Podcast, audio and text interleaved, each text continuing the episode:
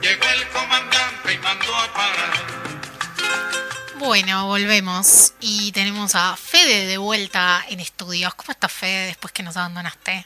Hola, buenas, buen mediodía para todos y todas, ¿cómo están? Eh, es un gusto volver a ver a mi hijo acá, eh, que es el programa. Eh, y bueno, hoy con, con Mica. ¿Cómo estás, Mica? ¿Cómo estás? ¿Cómo están? Fe. ¿Te- ¿Ya la vendieron? Eh, no, por el momento nos estamos esperando ahora el 12 a ver si sale la portabilidad. Perfecto. Y Yo si me voy a pasar a poquito- Claro, te digo. Ah, bárbaro. Porque con el servicio que está prestando este gobierno, Viste, es lo que tiene. confío ahora. más en Carlos Slim. Es lo que tiene ahora, sí. No, mentira. Pásense ante él. Pásense ante él. Vengan. Bueno. Hoy vamos a hablar de empresas públicas. Hoy vamos a. Bueno, vamos, ¿no? El Fede de- Entre otras se cosas. preparó una columna pobre. Mandó un mensaje diciendo que estaba escuchando el programa el lunes pasado y ya lo clavamos a hacer una columna. Sí. Muy bien. Eh, así que bueno, nos va a estar hablando. Yo, yo me perdí. O sea, sé que el tema general es como la revolución cubana, pero es muy amplio. Entonces no recuerdo. O sea, me perdí Bueno, bien eh, a tan que lo bajaste. Es tan amplio que es, el sábado se cumplieron 63 años de la entrada de, de Fidel en La Habana, así que se habrá para hablar de la Revolución Cubana, ¿no? Bueno, la idea es hablar de los primeros años de la Revolución, este, años en el que, por ejemplo, el Che todavía estaba en el gobierno. eh, y bueno, los años más intensos, creo yo, aunque uno se pone a repasar y es todo intenso, porque no paraban de pasar cosas, es como el, el meme ese que hay de, de- de Alberto Fernández que dice, uy, ¿qué pasó Uy, ¿qué ahora? pasó ahora? concha". bueno, esto es lo mismo, ¿no? O sea, no, pa- no paraban de pasar cosas.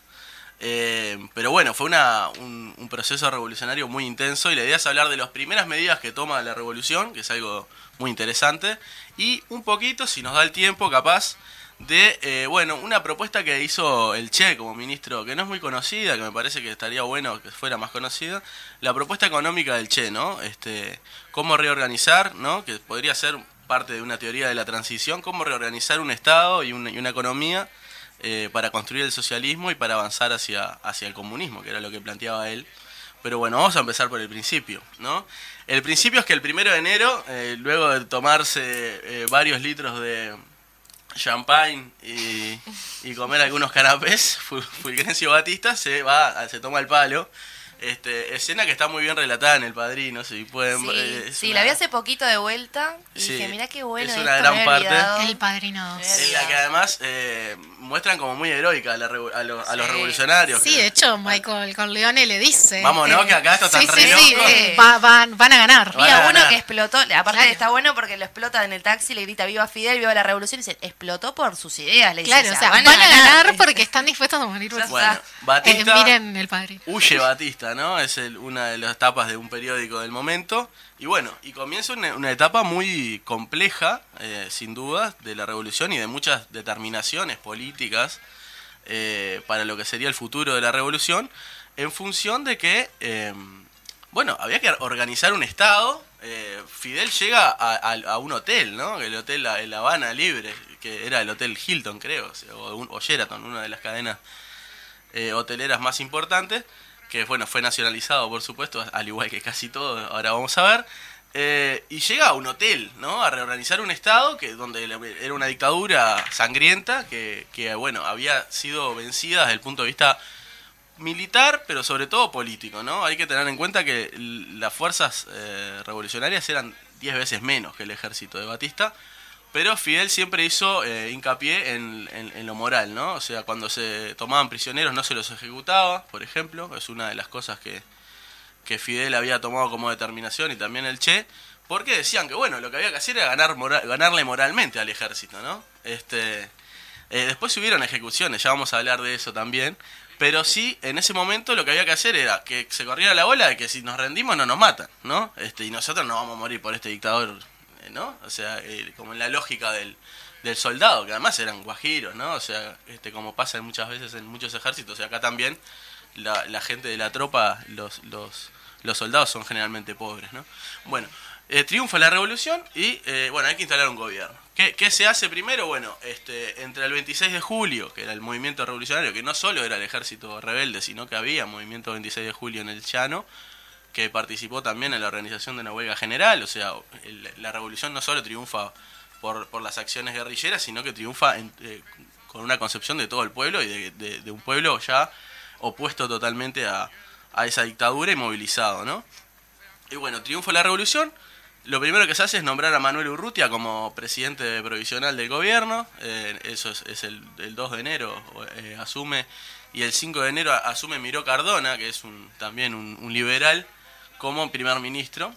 Fidel, cuando llega a, La Habana el 8 de enero, ya había llegado otras, otras columnas, entre ellas la de Camilo Cienfuegos y la del Che. Eh, Fidel hace toda la caravana de Santiago a La Habana. Eh, y bueno, eh, lo que hace es ser comandante y jefe de las Fuerzas Armadas Revolucionarias, que lo que hace es integrar un proceso muy intenso.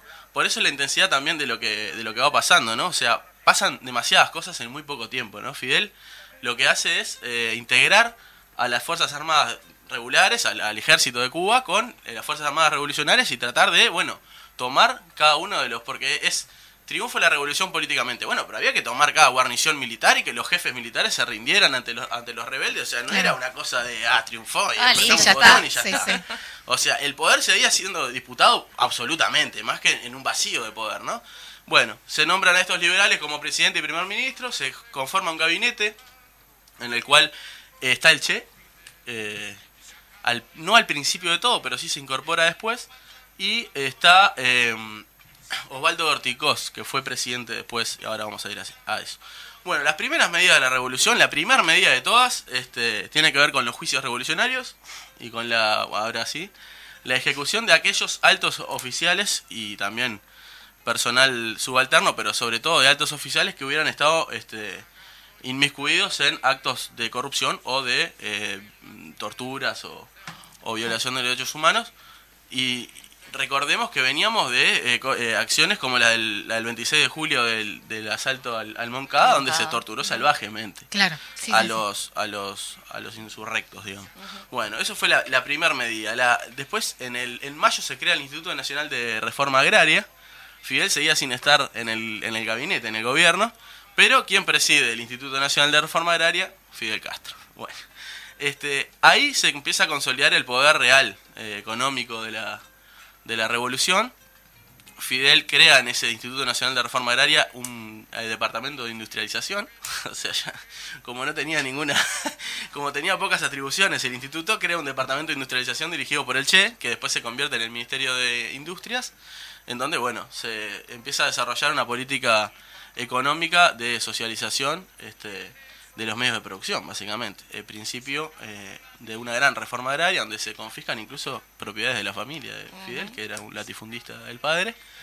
Y eh, comienza una reforma agraria muy intensa, seguramente de las más este, radicales de, de la historia del continente, ¿no? Este, han habido reformas agrarias en el continente, pero esta fue seguramente la más radical. Bueno, ahí empieza la, la, la, bueno, la reforma agraria, que fue la primera medida de confiscación de tierras, este, de confiscación de propiedades en realidad del gobierno, que va a seguir en el año 60 con la nacionalización de todos los bancos norteamericanos y las empresas extranjeras.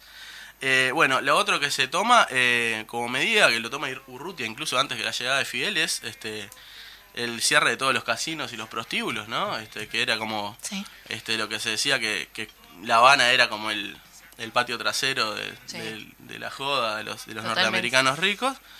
Y se, se, se acaba con la mafia, una, una medida que no es tan conocida, que, eh, bueno, como sabemos, muchas veces la- las mafias actúan en función de los vacíos legales, las formalidades de los estados, ¿no? De cómo... eh, y bueno, ahí no hubo ningún eh, ningún tipo de formalidad. Se fue a la casa de los, de, de los principales mafiosos y se los detuvo. Este, muchos fueron para Estados Unidos porque a Fidel se le ocurrió la brillante idea de mandarlos a Miami para que para que este, no, no estén a- adentro de Cuba. Y bueno, se- también se acaba con la mafia. En uno hay un artículo muy bueno en internet que habla de que fue la, el desmantelamiento de una mafia más rápido de, de- de la la, historia, historia. ¿no? claro. O sea, Sí. se desmanteló la mafia, bueno, ahí se terminó. O sea, no hay ninguna formalidad que cumplir porque era un gobierno de, este, in- insurreccional, ¿no? Bueno, bien, el 17 de julio eh, eh, un líder sindical azucarero le pide la renuncia al presidente Urrutia, porque Urrutia estaba en contra de todo esto, porque era un liberal, ¿verdad? Este, y Fidel, en solidaridad con Urrutia, renuncia al cargo de primer ministro que ya había tenido este, hace unos meses, porque Miró Cardona duró poco, también terminó, este, terminó eh, entrando en la invasión de cochinos, terminó en Estados Unidos. Bueno, renunció Urrutia eh, y Fidel dice, yo también renuncio. ¿Cómo van a, a pedirle la renuncia al presidente? Porque Fidel era un gran político, ¿no? Sí, no estoy supuesto. descubriendo nada. Este, y en eso se genera una gran movilización eh, para eh, exigir que Fidel vuelva a ser primer ministro y bueno, en un acto público Fidel acepta a los pocos días volver a ser primer ministro y ahí avanza con mucha más fuerza la revolución y ahí se nombra Osvaldo Orticos, este, este cubano eh, que había sido miembro del Partido eh, Comunista, que fue eh, presidente del Colegio de Abogados y fue un, un opositor a la dictadura de Batista, como presidente que va a ser hasta 1976 donde se proclama una nueva constitución y el cargo ese queda abolido y, y bueno, y Fidel pasa a ser el presidente del Consejo de Estado, ¿no? Bueno, eh, todo esto pasó en 1959. También Todo en esto en 19 un año. Todo, Todo esto en un año. También en va. 1959 pasa eh, que Camilo Cienfuegos va a arrestar a, a Huber Matos en un viaje de avión y bueno, cuando vuelve el avión desaparece y bueno, está desaparecido hasta hoy. Eh, la muerte de Camilo fue en el mismo 59, o sea, Camilo, este, eh, que era un guajiro, ¿no? Que era un, comandante de- del ejército rebelde que tenía solo 27 años, eh, desaparece ese mismo año, ¿no? Para que vean la, intensidad de, de lo que va, de lo que va sucediendo. Bien, en el 60, en el mayo del 60 se restablecen las relaciones diplomáticas con la Unión Soviética. Ahí hay, un- hay una persona muy relevante, que es Carlos Rafael Rodríguez, que es el que va a discutir el modelo económico después con el Che. Este, que por lo que veo no me va a dar mucho el tiempo, pero bueno, podemos Queda seguirla- para una segunda parte. Podemos seguirla en otro momento.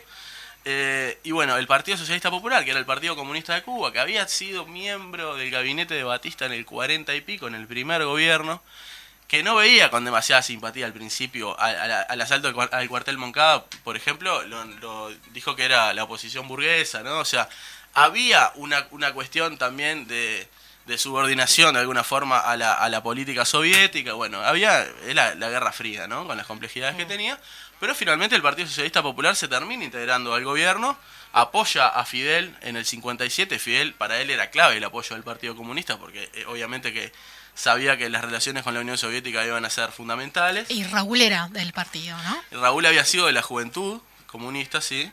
Y bueno, este, en el 57 en la Sierra Maestra firman un acuerdo con Blas Roca, el secretario general, y eh, el partido se integra eh, al- a la revolución y es parte fundante de las organizaciones revolucionarias integradas, que es el Directorio Revolucionario, eh, una organización estudiantil de los estudiantes este, contra la dictadura, el 26 de julio en el Llano y en la Sierra, y el Partido Comunista. El Partido Socialista Popular, porque se le había cambiado el nombre tras una este, dictamen anticomunista de- de- del gobierno de la dictadura, ¿no? Eh, que igual está ilegalizado, ¿no?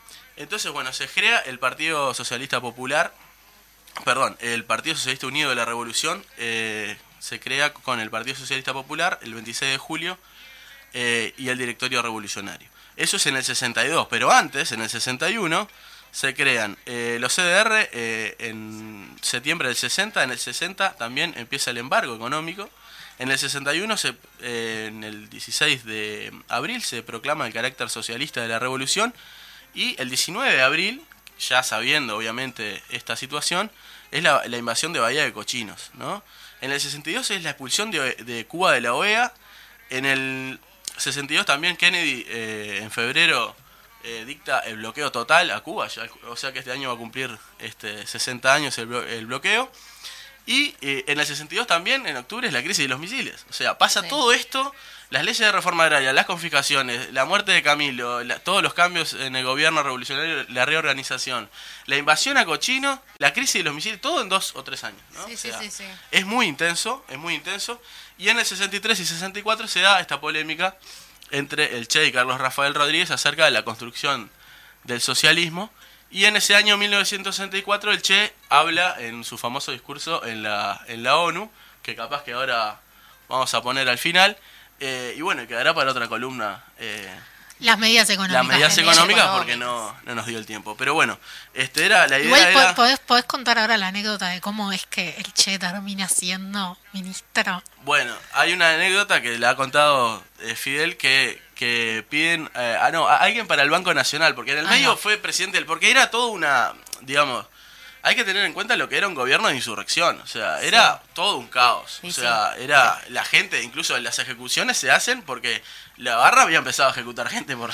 Claro, por las de ellos. Hijo de puta, y iban ahí con, armados y, o sea, entonces había que generar estabilidad, que eso era lo, lo primero que, que Fidel intenta. Y bueno, y nombra, necesitaba a alguien de confianza para el Banco Nacional.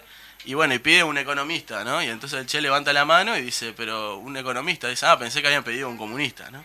Este, y ahí es que, que el Che asume que, que firma los billetes con esa firma famosa que es Che, que es la firma que, que- de su seudónimo, digamos, que, que él hizo, por el desprecio que también que te- tenía sobre el dinero. Y en eso este, vamos a profundizar en la siguiente columna, pero que es muy interesante, realmente. Bueno, eh, vamos a ya hacer el cierre, así nos vamos con el audio del che que nos dejó. Gracias, Mica. Gracias, Gracias Claudio. Gracias. Fede. Por nos favor. escuchamos el lunes que viene. Nos vemos. Muy bien. No hay enemigo pequeño ni fuerza desdeñable, porque ya no hay pueblos aislados.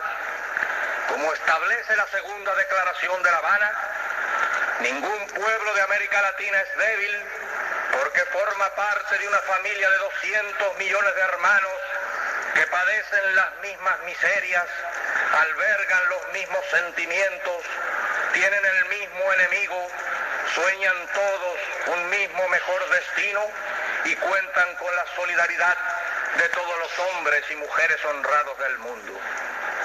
Esta epopeya que tenemos delante la van a escribir las masas hambrientas de indios, de campesinos sin tierras, de obreros explotados. La van a escribir las masas progresistas, los intelectuales honestos y brillantes que tanto abundan en nuestras sufridas tierras de América Latina. Lucha de masas y de, y de ideas. Epopeya que llevarán adelante nuestros pueblos maltratados y despreciados por el imperialismo.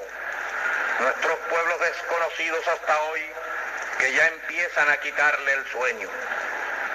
Nos consideraba rebaño impotente y sumiso y ya se empieza a asustar de ese rebaño.